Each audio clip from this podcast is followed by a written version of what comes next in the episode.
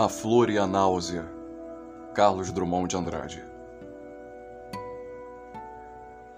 Preso à minha classe e a algumas roupas, vou de branco pela rua cinzenta. Melancolias, mercadorias espreitam-me. Devo seguir até o enjoo? Posso sem armas revoltar-me? Olhos sujos no relógio da torre. Não. O tempo não chegou de completa justiça. O tempo é ainda de fezes, maus poemas, alucinações e espera.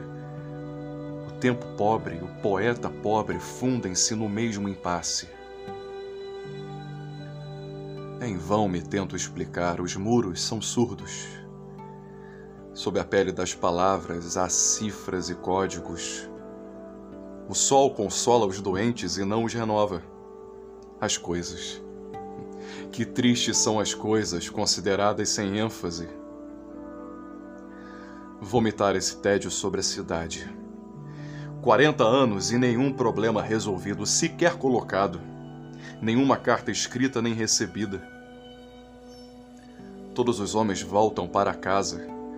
Estão menos livres, mas levam jornais e soletram o mundo sabendo que o perdem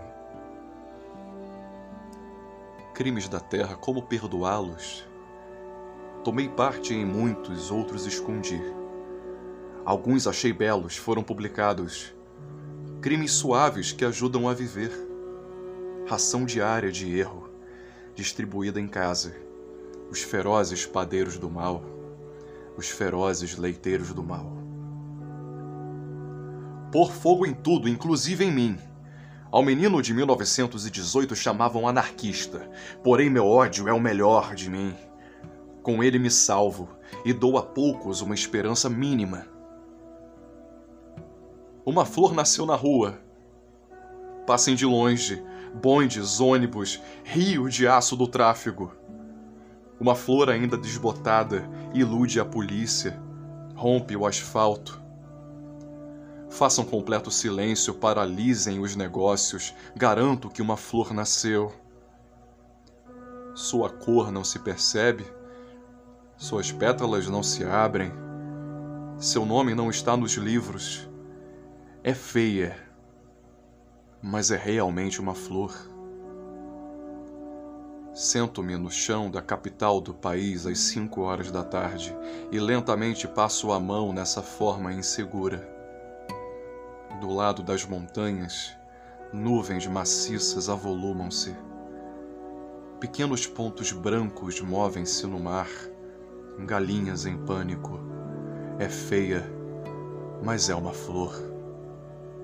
Furou o asfalto, o tédio, o nojo e o ódio.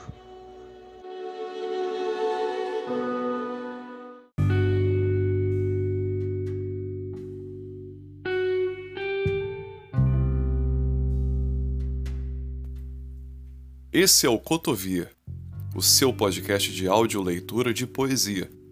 Você pode acompanhar o Cotovia pelo Instagram, cotovia.podcast, e pelos melhores agregadores de áudio, como o Spotify. Eu sou Rafael Valadão, professor, flamenguista e leitor. Obrigado pela sua audiência.